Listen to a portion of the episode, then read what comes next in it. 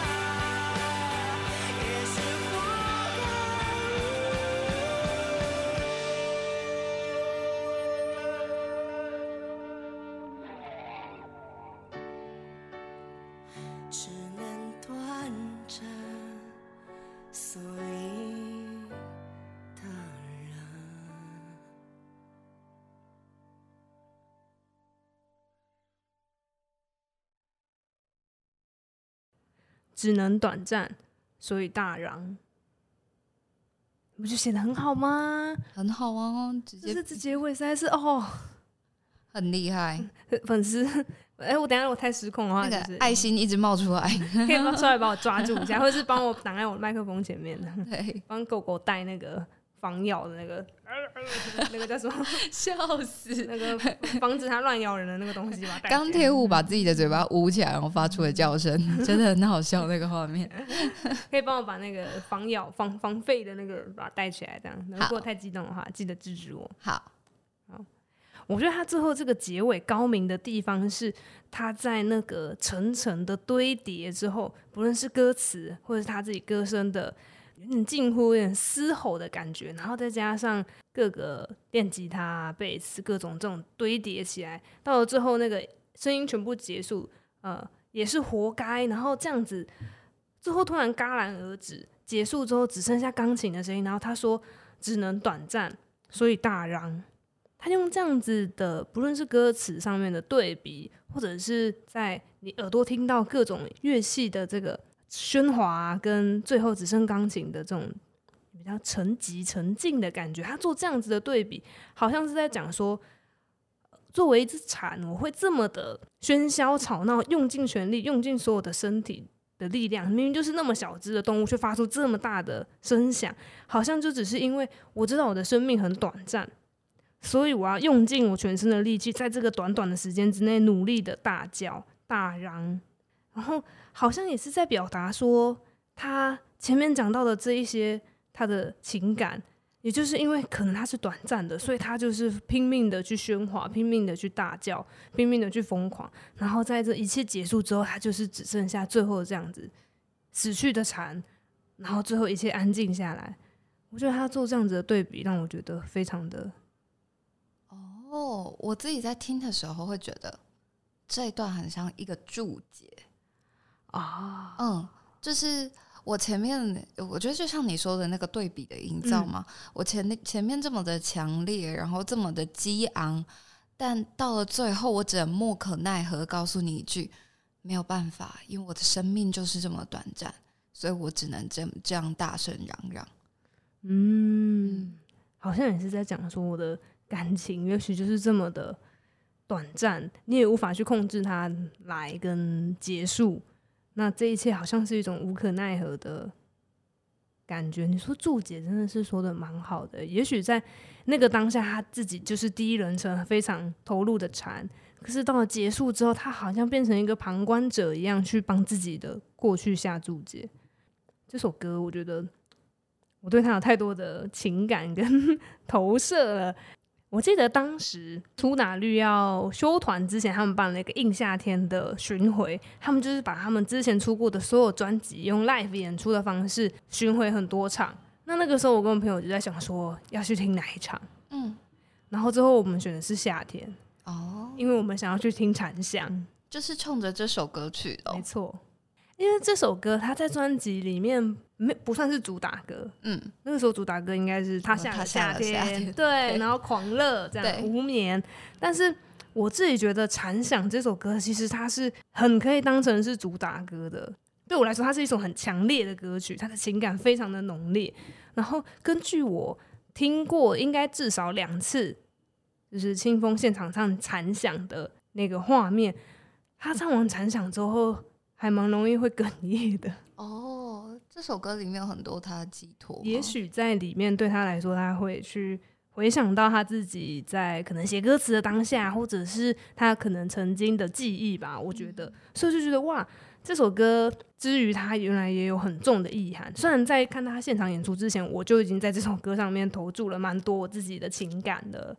所以我就对这首歌有蛮特别的关系跟情感的，所以就是对这首歌有一种特别珍视它，就是可能在音响在播它的时候，我想要去过去抱着音响的那种感觉，oh. 就是哦，我想要把这首歌抱入怀中，可是我无法抱住它，所以只好抱音响的那种感觉，就是喜欢这首歌到了这样子的程度。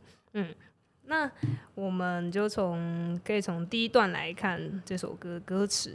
首先，他提到了就是某个夏天，一座花园。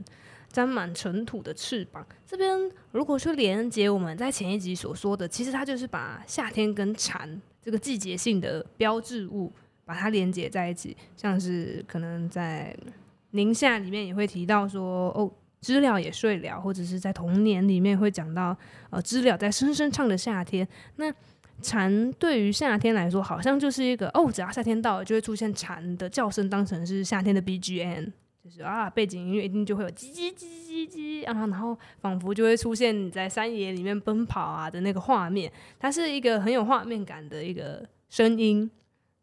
但是他在这首歌里面，他在这张夏天专辑里面，蝉的叫声却是一种义无反，有点义无反顾，但是到最后好像带着遗憾死去的一个叫声。它跟宁夏还有童年里面那个很有生命力的蝉叫声，感觉好像不太一样。我觉得它跟原本我们在歌词里面去听到的那个蝉的味道，就夏天很有活力啊，很开心的那种感觉，非常的不一样。我觉得算是一个蛮有趣的地方的。然后他提到说，沾满尘土，就让我想到我们之前讲到说，蝉它在破土而出之前，其实它是必须要在土里面隐含很久的。然后这边我自己对于它在歌词里面可能会有隐含的意味，我觉得是，也许他讲的是一个潜藏的可能暗恋的感觉，他在。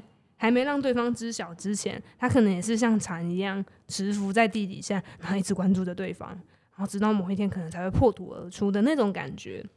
然后后续他提到说，呃，招惹了一阵蝉踏，然后春天泛滥的痕迹，轮上了温床。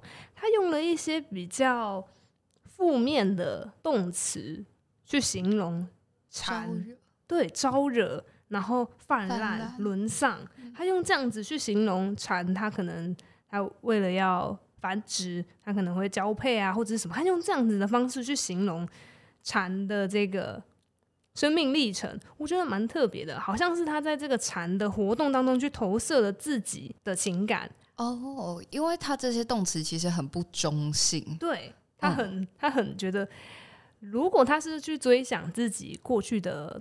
事情好了，好像是一种在自我谴责的感觉，uh、就是啊，我我为什么要招惹呢？为什么要这么这么的情感泛滥，然后去哦，我我怎么会沦丧至此的那种感觉？我觉得他的那个谴责意味，我自己读起来的谴责意味是很蛮重的。可能我自己在这个状态里面，我也是蛮倾向会走一个自责风格的人，所以我就觉得哦，他这一段就去带出了一个形象，就是哦，他是一个。自责的身份，然后，可是他还是去做了这些事情，嗯，然后在进到他的第一次副歌的时候，你就是更去加强了那个他觉得自己是因为像是做错事的人的那个味道。他说：“爱呀，弄污了一个又一个胸膛，粉饰魔鬼的幻想。”好像是讲说。这个爱不知道是谁的爱，但是总之他觉得这个爱去弄污了胸膛，不论是不知道是自己的还是别人，但他是用弄污，又是一个不中性的词，对，对他用这样子去形容，就觉得哦，诶，他是怎么样子去看待他自己的这一段感情呢？对，而且一般来说，我们在谈爱这件事情的时候，都是会用一种比较正向的态度去谈，嗯、无论是说什么爱给我们力量啊，嗯、或者是爱。呃，使我们快乐啊！可是他在这边却特别提到的是弄污这件事情，好像爱这件事情本身是不纯洁的，或者是呃，相爱这件事情反而是彼此掉入一个比较浑浊的境遇里面，这样。嗯，就去扣合到前面讲的招惹，好像是招惹什么麻烦一样。对。然后这件事情是因为太泛滥了导致的，然后他们。好像轮上通常都是用在什么道德轮上吧？对，他就用这样子来形容禅榻，就是他是轮上的温床，就觉得哦，他在里面感觉有蛮多想要去际遇的那种。我自己读是自我谴责，你觉得是什么？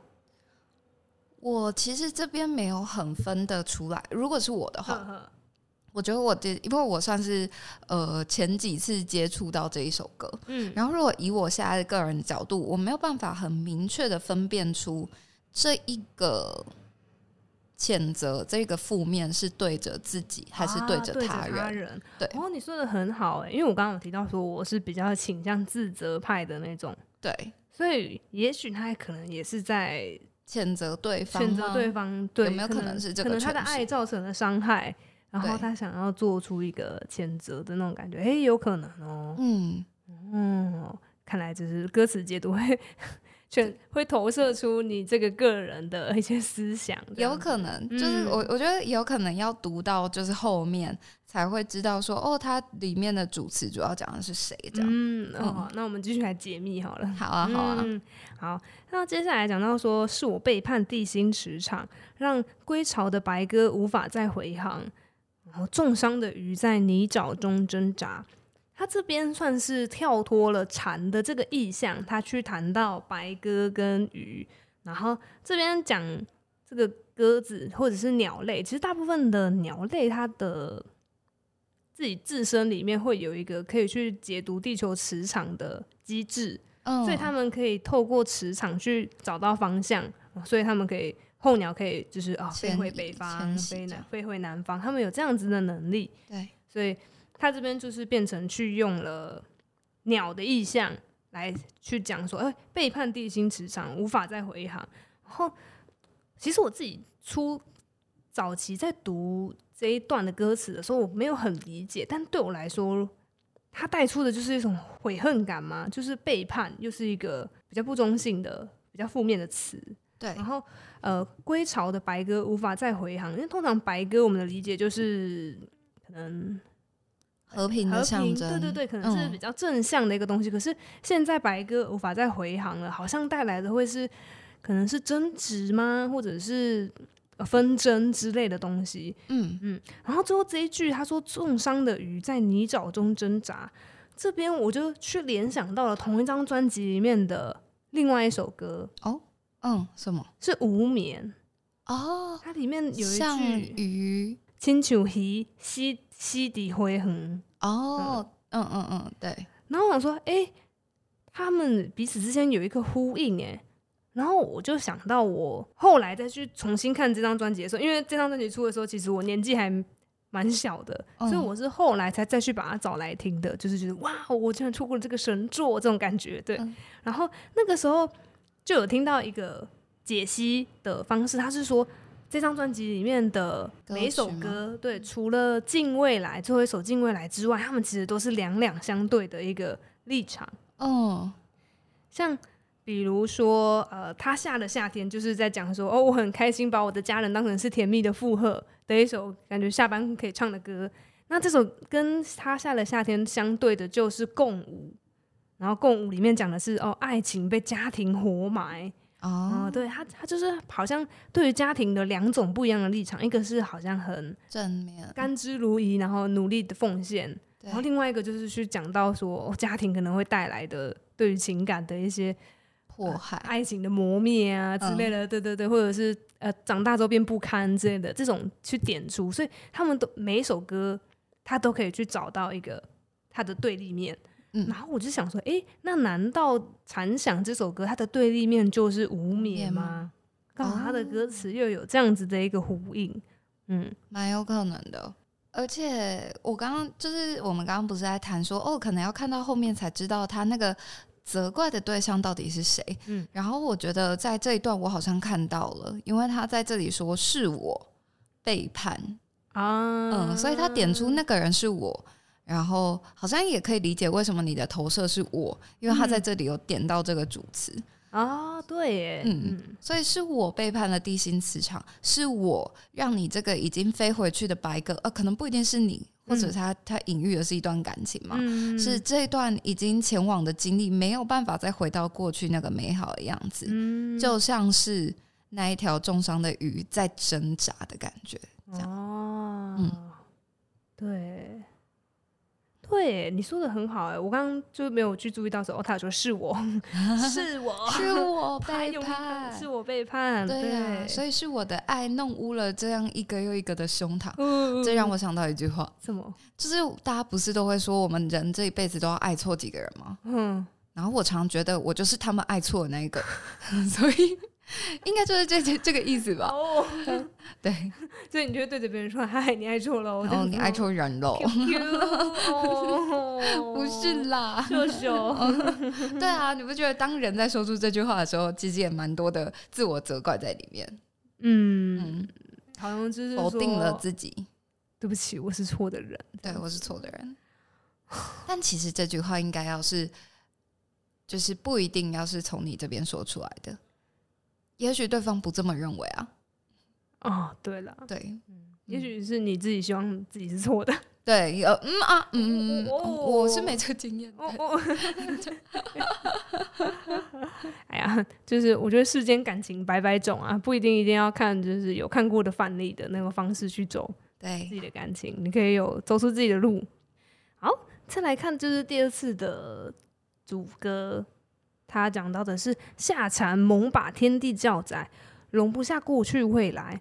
我觉得他这边提到的是，哦，蝉的生命是很短暂的，他可能夏蝉不知雪，他可就是可能夏天出生，他秋天就即将要死去了。他讲的是。他的这个叫声把天地给叫窄了，好像是说我一定要在这个短短的期间内用力的发出我的所有声量，因为我知道我是没有过去，也没有未来的，我只有这短短的一个夏天可以活，可以叫，所以在这个短短的期间之内，我就要好用力的把我自己全部给出去的那种感觉。我觉得好像蛮多人也都会在感情里面，就会把自己全部的好没有没有保留的一直给出去，即使他他可能没有特别去读对方到底有没有想要这些东西，他就把他自己所能给的、想要给的全部都给出去。哦，这感觉很回到一个问题是。我所给的这些事情，到底是我的需求还是你的需求 啊？我给东西这件事情是我的需求，还是你真的有需要被给的这个需求？对，还是我只是想要扮演一个好情人的角色，所以我一直给，嗯、但那只是回应到我心里面的那个想要而已。嗯，也许给东西的人才是他，只他有这个需求，所以他才这么做，对，而不是因为对方真的想要东西，对。嗯，so sad，人世间的感情真的很难。世间情为何物？直叫人生死相许，是许吗？还是 B？哎，我觉得 B 也不错哦。他接下来讲到的是蝴蝶夫人白费等待换来断气的绚烂。蝴蝶夫人为什么蝴蝶夫人是蝴蝶夫人？蝴蝶夫人，她这边讲的其实是呃一部歌剧的名字。哦，嗯，那这一个歌剧它是意大利的作曲家普契尼他做的歌剧，哦，那他的故事背景其实是建立在那个时候美国他们把那个铁船开过去，叫日本说嘿开港通商的那个时候，然后他就去把故事建立在那边，所以故事的男女主角是一个美国的海军军官跟一个日本的艺妓。然后他们后来就是有跨国恋情，但是因为军官他任务到暂时到一个段落，他要回去美国，所以他们就分开。但是他那个军官就跟蝴蝶夫人，就是那位艺妓说：“哦，我会回来，什么时候我就会回来，什么知更鸟飞回来的时候我就回来喽。”类似这样子的话，所以夫人蝴蝶夫人就很认真的一直在他们岸边的小屋等他。可是最后回来的消息却是这个军官带了他的那个美国后来娶的原配，就回到这边。然后，所以蝴蝶夫人她就很难过，她就自尽。这个这个这个这个歌剧是在讲这样子，你的表情。太难过了吧？我记得我以前应该是有看过绘本版的这个故事，嗯，所以我那个时候看歌词的时候，大概知道说蝴蝶夫人就是一个悲剧。哦，她就是一个悲恋，所以我可以理解说，哦，那个断气的绚烂应该就是指的是蝴蝶夫人最后自杀的那个桥段，但是他却用。绚烂去形容断气，耶，他说换来断气的绚烂，我就是想到他前面先是用了招惹、沦泛滥，然后沦上来形容，就是蝉的这个要繁衍的一些行为，但他这边又用绚烂去形容死亡，我就想说，也许他在这个歌词的叙事者里面，他求的是一个结束。所以他觉得结束是绚烂的，哦，也许他就是想要求一个好，就是让我了结吧，让我这段感情可能结束吧。也许即使这个结束是可能会终结，但是他也觉得他可能是一个绚烂的东西。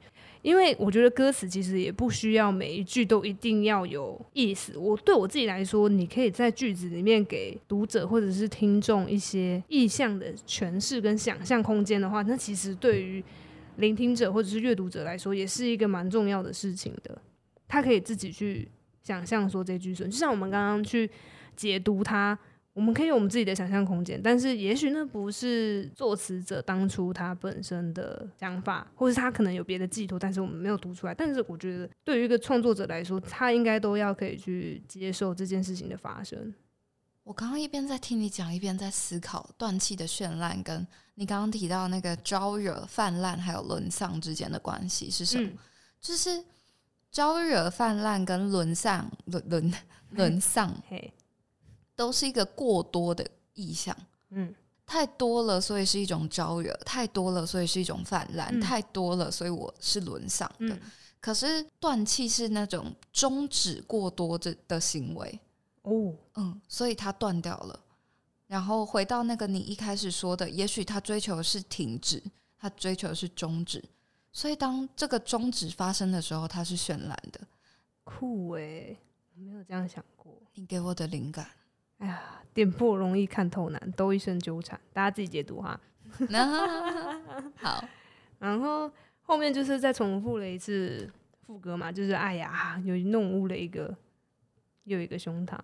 他在后来再一次，先是有一段就是吉他的非常赞的演奏之后，他又再一次唱副歌。但他这边讲的是欲望掠夺后更穷粮，再认不得路回家。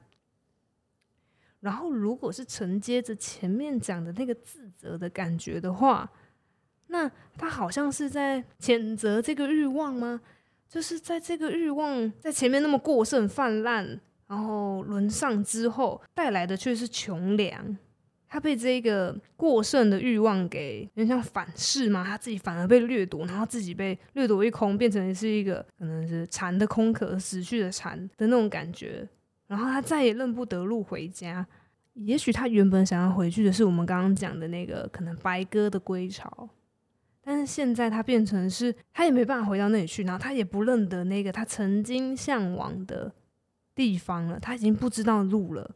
然后之后他又说：“我弄污爱情的胸膛。”他这边就是直接去点说：“我弄污爱情的胸膛。”然后我背叛了多年等待的梦想，再不能爱也是活该。就是因为是我可能之前读的时候，就是有读到说背叛多年等待的梦想，所以我才会去把那个十七年蝉、七年蝉他的土地里面的蛰伏去连接成是一种，也许是暗恋的时候的守候，然后可能是自己每个夜晚在那边向着他，然后看着说哦，他会不会回我讯息呢的那个状态，他去把那个。守候等待变成是蝉的那个蛰伏的状态一样，但是在他们最后要结束这段感情的这个时刻，他就觉得他好像是去背叛了他那个时候在土里面的蛰伏跟等待，还有他那个时候是多么希望这件事情可以发生啊！可是，在现在他却要背叛他，去终结他，然后他他给自己下的注解是他觉得自己。再也不能爱了，那是活该，因为我就是自己去招惹这一切，让它发生，然后让它在夏天这么激烈的鸣叫。那现在这一切都要结束了，那就结束吧，反正本来就是我自己起的头啊，那就让我自己可能死去，或者是让我终结这一段像是纷争一样的情感吧。那这一切都我来承担，我我活该。听起来是一个责怪自己爱的太多的人。嗯。是我爱的太多，我投入了太多，才会在最后结束的那一刻觉得很痛苦，因为我所付出的一切的爱都收不回来的那种感觉。然后刚在最开头的时候，其实我们就讲到说，他这一段这段是堆叠堆叠起来，他的那个情绪到了最高涨的一个状态，然后最后是吉他声啊、贝斯声、鼓声全部都戛然而止。说只剩下钢琴，然后说只能短暂，所以大嚷。那前面的那一切终结之后，就去帮自己下一个注脚，说：“哦，我这一段轰轰烈烈的爱情或者是情感，它就这样子终结了。但是我曾经在那个当中那么用力的去，算是活出一个生命的姿态吗？用它缠自己本能，唯一能做的事情就是大叫大嚷。”他用了他所知道的方式去投入在这段感情当中。我刚脑袋里面有一个画面，但我不确定跟这首歌本身有没有相符。嗯，是吉他在调音的画面。哦，怎么说？就是我我刚我好像看到一个人很努力、很用力的在调那个音，所以他把那个弦转的很紧、很紧、很紧、很紧，但是突然有一刻他啪就这么断掉了。嗯，你说他没有在调音吗？有啊，他很认真，而且他比谁都认真。可是他最后换来的却是一一条断掉的弦。嗯嗯，因为他不知道该怎么样去校准彼此对于音准的期待，所以他只能这么努力的用他知道的方式去做。对，哦，好想哭哦！对啊，好难过哦。也许就是刚刚在讲说，他用他只是他自己唯一知道的方式去做。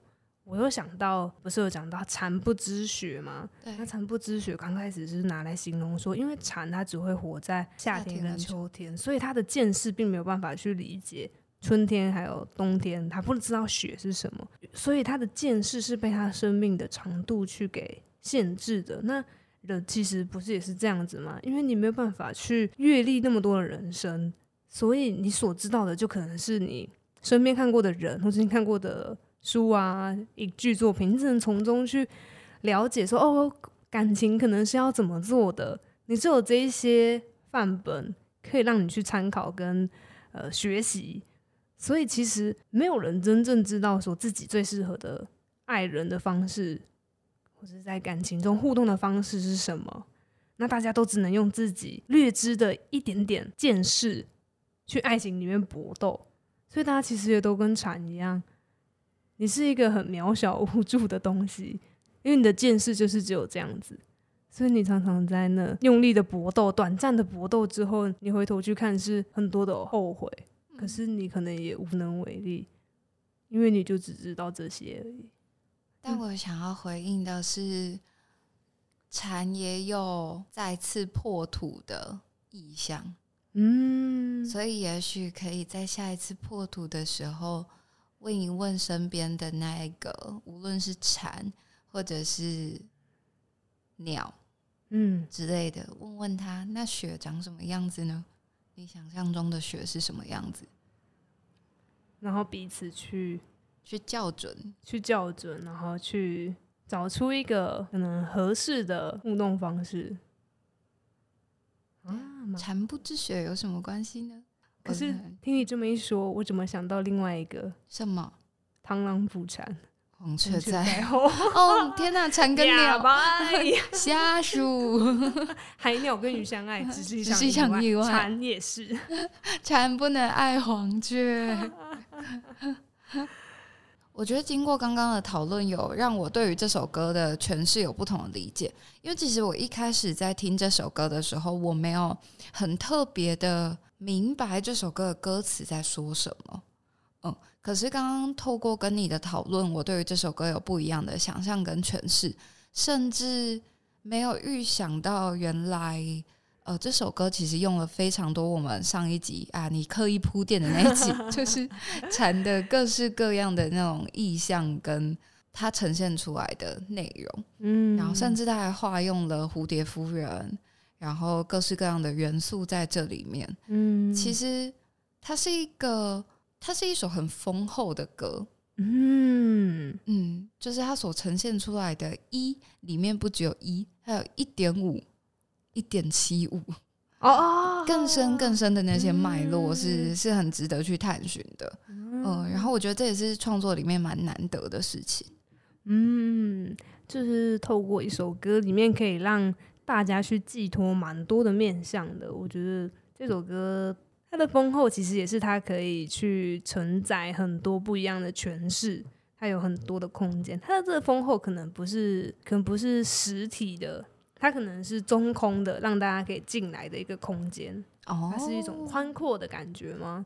让大家可以进到里面来，去探索里面有什么。嗯，然后也去探索，说我在这首歌里面听到什么，然后是为什么我会是这样子的解读它。嗯，像这首歌对我来说，就是一个可能在情绪很差的状况下，失恋啊之类的那种情况下，就会去去包听一波的歌，这样。哦，它里面的那个很很丰厚的吉他的和弦的堆叠什么的，我觉得那个强烈的感觉很有抒情的效果，用一种很强烈的方式在抒情啊，这样子。然后那些歌词里面，我觉得对我自己来说，也是一个可以宣泄我情感的出口。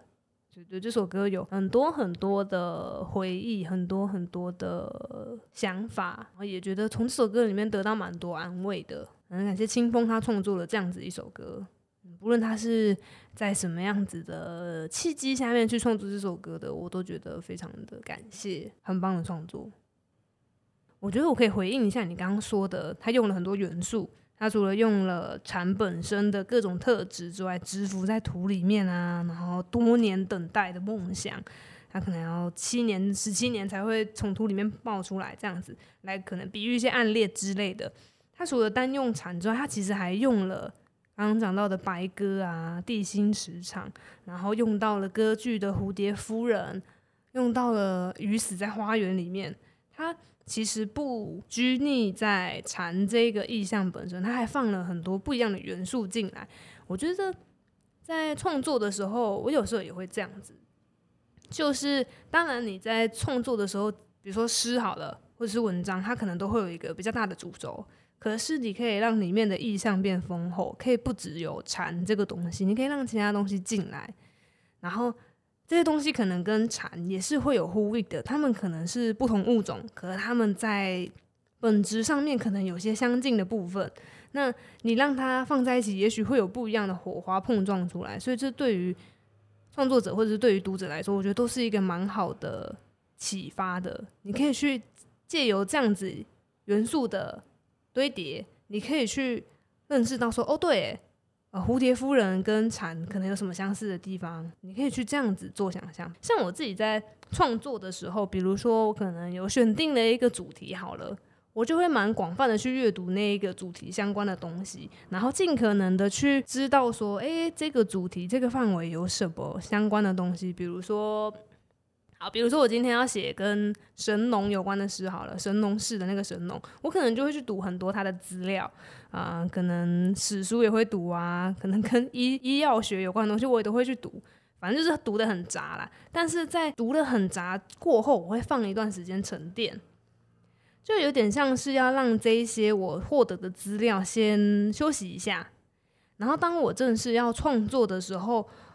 我会去变成是这些我之前认识过的东西，他们好像会跑到我我前面来，然后当我在下笔的时候，也许有时候，尤其是灵感特别好的时候，也许他们就会自动的跑到笔尖下面，然后变成那些在行走的文字。但我其实也没有特别的去安排什么，而是可能他在我的潜意识里面，我已经认识到他了，所以我就会自动的让他写出来。所以自己去以一个创作者的姿态去。设想蝉想的歌词创作的时候，我其实会去联想到的是，也许他在写蝉的时候，他也不是刻意要去，呃，就是说拉东扯西去讲说啊蝴蝶夫人什么，也许他就是因为他近期或者是他那一阵子阅读了相关的东西，他觉得这个情境很相似，所以他就把它用进来，可能就只是这样子而已。就是就我自己一个创作的角度来看这首歌的歌词创作的话，我会有这样子的感想。我觉得我们可以就是快速写一首简单的诗词。那如果现在你讲到蝉的话，你觉得你可以写出什么样子的作品呢？我们刚刚已经讲到很多跟蝉有关的 特质喽。天哪！突然有这个考题，一写不知道怎么写，说跟蝉相，而且我没有在写诗，我从没写过诗，人人可写诗。哦天！那我可以用简单的，就是可能几句话或语句去。带过吗？可以啊，那请给我一些思考的时间，给你一首歌的时间。好，这很难哎。但如果是我，我的方向可能会更偏向那个存钱的部分。嗯，嗯，可能会偏向，如果是情感类的，就会是那种等候了长久的等待跟短暂的相遇这样子的比喻吧。嗯，嗯，我在黑暗里等待了一辈子。只为了在最明亮的时候与你相遇啊，类似像这样的句子，但我现在就想的很很粗浅、很简短。我觉得蛮棒的啊，是吗？两行诗这样。对啊，啊我在土里等你，但出出来就为了出来的时候遇到你，这样。我在土里等你，感觉好像僵尸。放放放！我在土里等你，就对。你把符咒贴在我的头上，先不要哎、欸。那如果是你呢？蛮好奇的。糟糕，出题反被出 我就蛮好奇。哦，嗯，我的话会写什么？嗯，唧唧复唧唧。我是一只蝉，除了叫，我就没有见识之外可以做得到的事了。谢谢大家，我是小黄，今天文学手摇饮就到这里，大家拜拜，拜拜，唧唧唧唧。